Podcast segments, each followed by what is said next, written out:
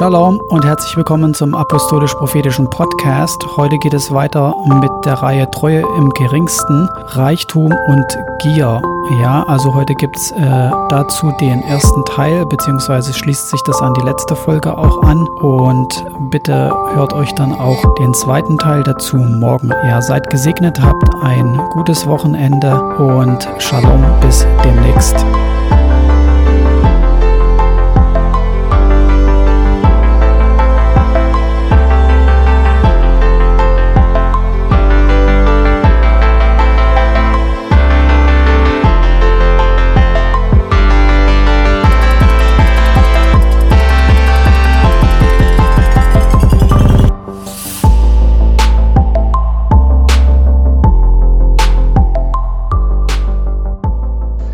Shabbat Shalom.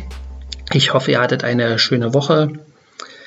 Heute gibt es wieder eine neue Folge vom Apostolisch-Prophetischen Podcast und wir wollen da weitermachen, wo wir das letzte Mal aufgehört haben. Es ging ja um Treue im Geringsten. Und Jesus hat ja gesagt, wer im Geringsten treu ist, der ist auch im Großen treu. Wer im Geringsten ungerecht ist, der ist auch im Großen ungerecht. Und in Lukas Kapitel 16 steht das nämlich, in Vers 11 sagt Jesus auch noch, wenn ihr nun mit dem ungerechten Mammon nicht treu wart, wer wird euch das Wahre anvertrauen? Also Jesus will uns natürlich das Wahre anvertrauen. Was ist das Wahre? Die geistigen Gaben.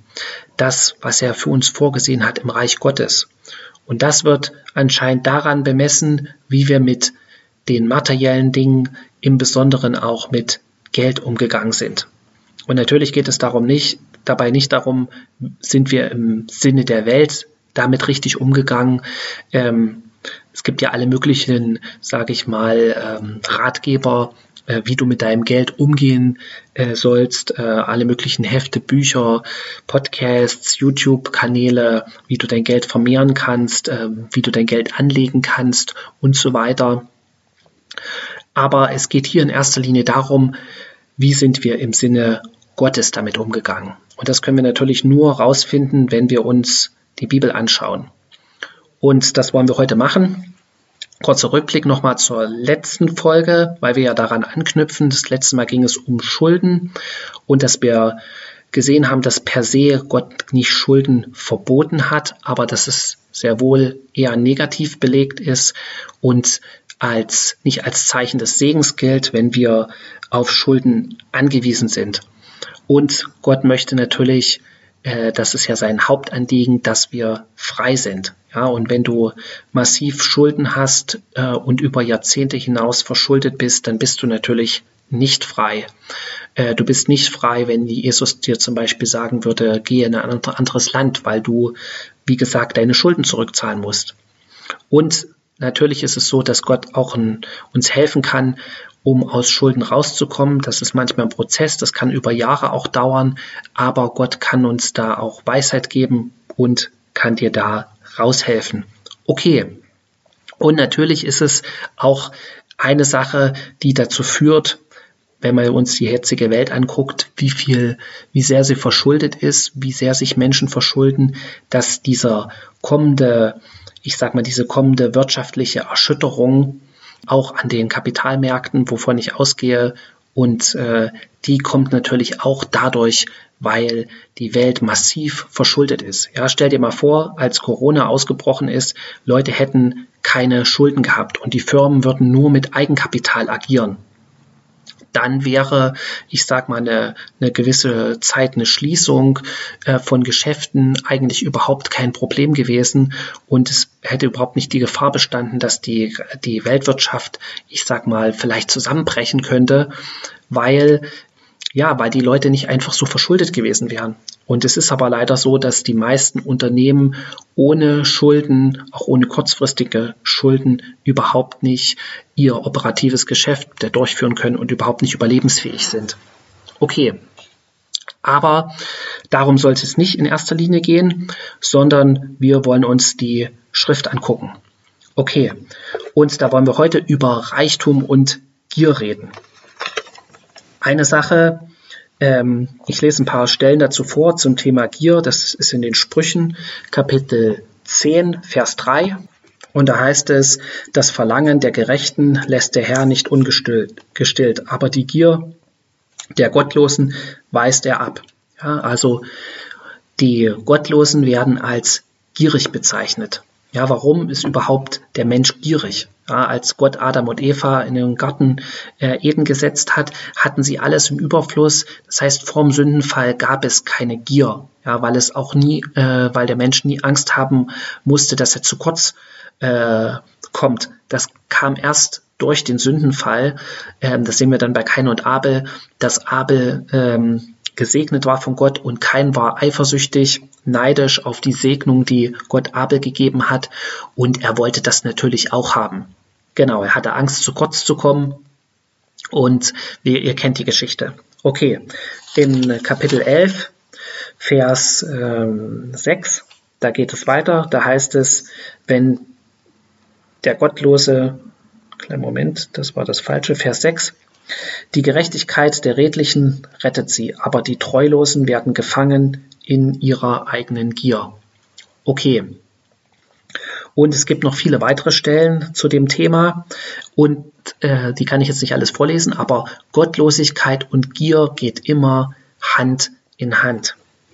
Und ähm, genau, deswegen sehen wir auch viele Dinge in der Welt an Ungerechtigkeit, äh, Krieg, Unterdrückung, Menschenhandel, Zwangsprostitution und so weiter. Das ist alles oder meistens dadurch motiviert, dass Leute in kurzer Zeit ganz viel Geld verdienen wollen, reich werden wollen und äh, dazu ihnen jedes Mittel recht ist. Das heißt, die gefallene Schöpfung ist per se an sich gierig. Ja, sie kann nie genug kriegen. Jetzt gucken wir uns das aber noch ein bisschen weiter an. Ist jetzt per se äh, sozusagen äh, Besitz zu haben oder viel zu haben äh, schlecht? Und äh, da können wir in der Bibel sehen, wenn wir uns äh, Abraham angucken, in 1. Mose 13 Vers 1 bis 2, da kommt Abraham aus Ägypten wieder und Abraham zog mit seiner Frau und mit allem, was er hatte, auch mit Lot von Ägypten hinauf in den Negev. Und Abraham war sehr reich geworden an Vieh, Silber und Gold. Okay, also Abraham war reich. Und wenn du dir anguckst, ähm, auch die ganzen anderen Glaubensväter, Isaak, das ist im ersten Buch Mose, Kapitel 26, Vers 12. Und Isaak säte in dem Land und erntete im selben Jahr hundertfältig. Denn der Herr segnete ihn. Und der Mann wurde reich und immer reicher, bis er überaus reich war. Und er hatte Schaf- und Rinderherden und eine große Dienerschaft. Darum beneideten ihn die Philister. Genau, und ihr kennt die Geschichte, dann werden die Brunnen sozusagen verstopft, weil sie ihm das natürlich nicht gegönnt haben. Und wenn wir weitergehen, zu Jakob. Das ist in 1. Mose Kapitel 30, Vers 43. Und der Mann wurde außerordentlich reich und bekam viele Herden, Mägde und Knechte, Kamele und Esel. Also, das war jetzt bei Abraham so, das war bei Isaak so, das war bei Jakob so. Und wie hat sich Gott Mose geoffenbart? Ja, er hat gesagt, ich bin der Gott Abrahams, Isaaks und Jakobs. Alle diese drei Leute waren reich und wohlhabend. Das heißt, wenn Gott etwas gegen Reiche hätte oder gegen Leute, die Besitz haben, ja, warum, warum sucht er sich sozusagen äh, diese drei Leute aus? Oder eine Familie, wo er sogar sich danach nennt, der Gott von Abraham, der Gott von Isaak, der Gott von Jakob wenn Gott da etwas prinzipiell dagegen hätte. Oder auch bei Hiob. Wir sehen, Hiob sagt Gott selbst zu, äh, zum Satan, zum Teufel. Da kommt ja der Teufel zu Gott und äh, hat sozusagen die ganze Erde durchstreift und er sagt äh, Gott zu ihm, das ist in Hiob Kapitel 1, Vers 8, da sprach der Herr zum Satan, hast du mein Knecht Hiob beachtet? Denn seinesgleichen gibt es nicht auf Erden einen so untadligen und rechtschaffenen Mann, der Gott fürchtet und das Böse meidet. Der Satan aber antwortete dem Herrn und sprach, ist Hiob umsonst gottesfürchtig und so weiter. Und ihr kennt die Geschichte, ja. Und ich lese nochmal ganz vom äh, Anfang und Kapitel 1, Vers 1, es war ein Mann im Lande, im Land Uz, der hieß Hiob, der war ein untadliger und rechtschaffender Mann, der Gott fürchtete und das Böse mied.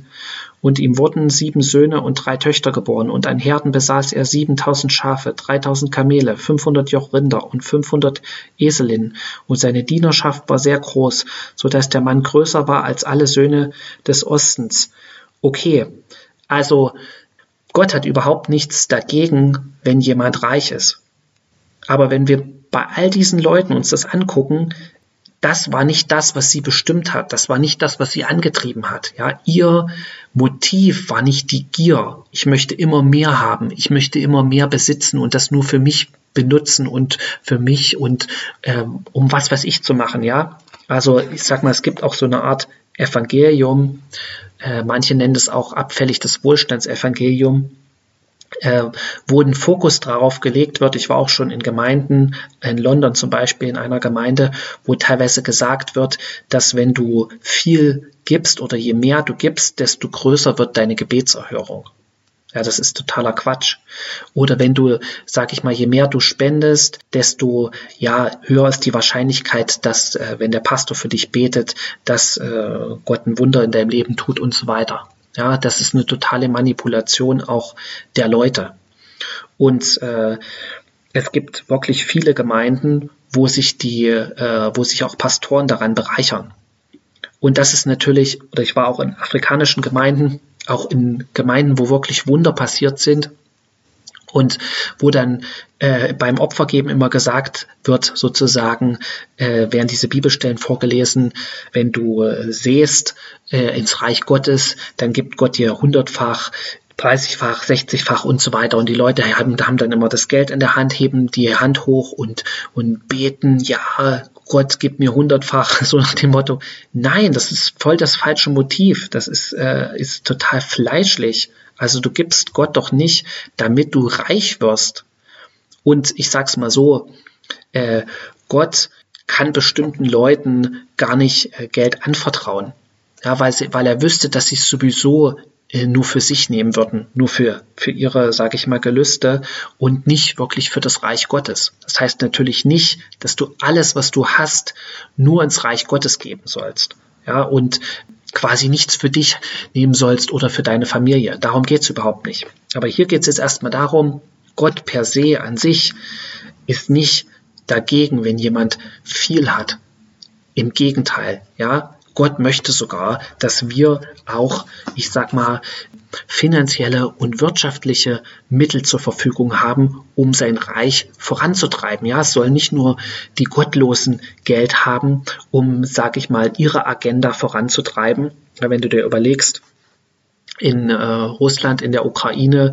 Ähm, das ist äh, quasi eine Oligarchengesellschaft, wo die, äh, wo ganz wenige, äh, fast alle Firmen, fast alle Fabriken äh, und fast das ganze Land besitzen und äh, machen können, was sie wollen. Äh, die Gesetze gelten für sie quasi nicht, weil sie können jeden Richter bestechen, sie können die Polizei bestechen, wie in der Ukraine, wo manche Oligarchen den Polizisten noch ein äh, zweites Gehalt geben, wo sie vom Staat sozusagen 100 Dollar im Monat kriegen und dann nochmal 100 oder 200 Dollar von irgendeinem Oligarchen, damit sie das machen, was er will. Das das will eigentlich Gott auch nicht, ja, dass Menschen sozusagen, die gottlos sind, über viel Geld und Macht verfügen.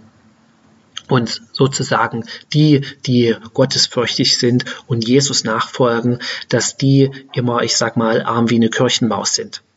Aber das ist natürlich das Bild, was teilweise über Jahrhunderte vermittelt wurde. Ja, dass die, wer wirklich gottesfürchtig ist, der ist arm. Ja, und wer sozusagen irgendwas hat, das kann ja nicht mit rechten Dingen zugehen. Das, da muss irgendwie Ungerechtigkeit äh, dabei sein. Ja, und in der Welt ist das natürlich auch oft so. Aber wir sehen hier im Reich Gottes, Gott hat Abraham gesegnet. Gott hat Isaak gesegnet. Gott hat Jakob gesegnet. Ja, und er ist immer noch der Gott Abrahams, Isaaks und Jakobs. Das heißt, er segnet auch immer noch, wenn du lebst wie Abraham, wenn du lebst wie Isaak oder Jakob. Damit meine ich nicht in irgendeinem Zelt und Schafe hüten, sondern in der Beziehung, die sie mit Gott hatten.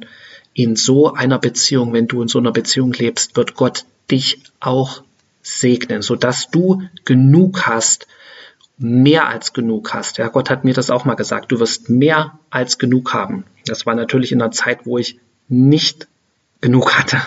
Ja, wo jede Reparatur im Auto eine Katastrophe war, wo ich mir teilweise nicht neue Schuhe leisten konnte, wo Weihnachten eigentlich eine Katastrophe war, weil da muss man ja Geschenke kaufen ähm, und so weiter. Okay, aber da hat Gott mir gesagt, du wirst mehr als genug haben. Okay, ja, da gebe ich jetzt am besten noch mal ein Zeugnis. Das wollte ich jetzt eigentlich nicht machen, mache ich aber jetzt trotzdem.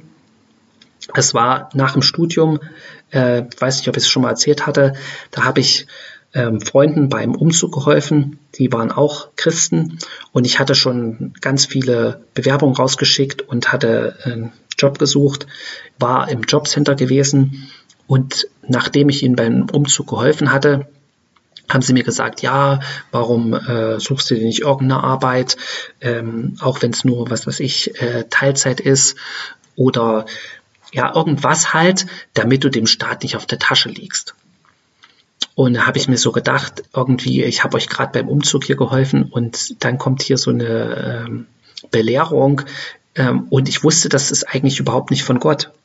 Also natürlich will ich nicht dem Staat auf der Tasche liegen und wollte ich nicht. Ich, genau das wollte ich auch nicht. Ich wollte kein, ich sag mal, keinen Kompromiss mehr eingehen.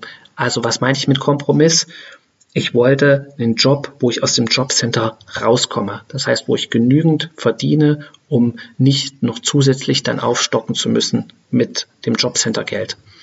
Und ich wusste, dass äh, Gott nicht wollte, dass ich sozusagen eine halbe Sache mache, sondern dass ich auf das warte, ähm, auf den richtigen Job. Und dann war ich innerlich richtig auch ein bisschen wütend, habe gedacht, okay, ich habe euch geholfen und dann kommt so eine Sache und dann hat Gott mich an diese Bibelstelle mit Hiob erinnert, wo seine Freunde ihm ja dies und jenes geraten haben, was er alles machen soll und äh, was er ja alles falsch macht und wo Gott dann zu Hiob gesagt hatte, er soll für seine Freunde beten. Und ihr kennt die Geschichte, als er dann für sie bete, betete, wandte er das sozusagen sein Schicksal und hat ihn wiederhergestellt. Und dann hatte mir, habe ich wie so in meinem Geist gehört, wie Gott zu mir sagt, bete für sie und segne sie. Und es fiel mir so schwer. Und dann habe ich für sie gebetet und sie gesegnet. Und äh, kurz danach höre ich, wie, äh, wie der Heilige Geist mir sagt, äh, du wirst mehr verdienen als sie beide zusammen. Dachte ich, na okay, das kann ja jetzt definitiv nicht von Gott sein. Ja, das ist jetzt bestimmt von deinem Fleisch, das sozusagen, ja, so ein bisschen wie als Rache, ihr habt mir dies und jenes jetzt gesagt und getan und deswegen, ich zeig's euch jetzt mal. Ja, trotzdem habe ich das Wort in meinem Herzen bewahrt.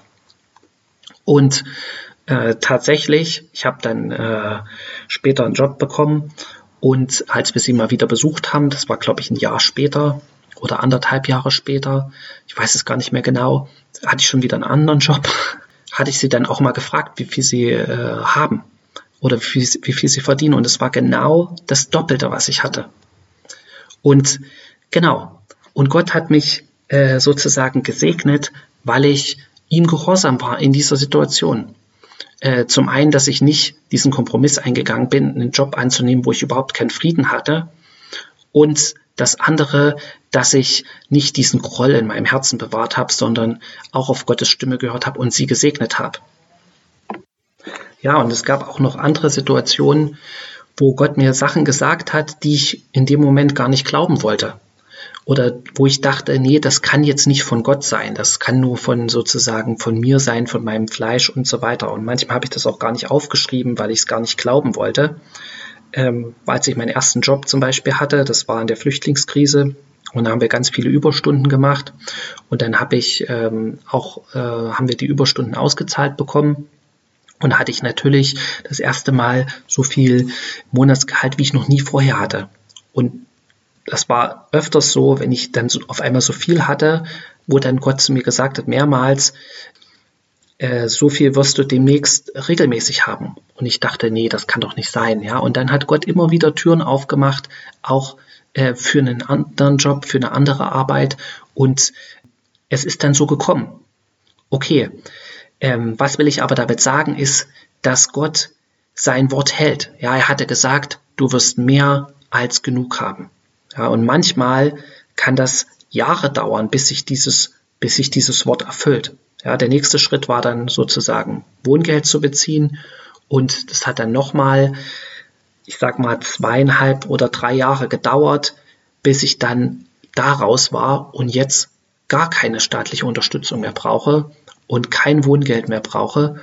Und äh, genau, und ich weiß, dass es Gottes Gnade ist, aber natürlich auch, dass ich bereit war, auf Gottes Stimme zu hören und die Schritte zu gehen, die er wollte, dass ich sie gehe. Und die Freunde, um nochmal darauf zurückzukommen, sind immer noch an dem gleichen Punkt. Ja, sie sind, sie leben immer noch dort, was ja nichts Schlimmes ist, aber sie sind immer noch im Wohngeldbezug und es hat sich nichts geändert. Ja, sie, sie sind immer noch abhängig vom Staat, obwohl sie damals mich belehrt haben, dass ich doch nicht dem Staat auf der Tasche liegen soll. Okay, ähm, das wird, werden wir heute jetzt nicht alles in der einen Folge schaffen. Deswegen kommt gleich die zweite Folge. Also bleibt dran.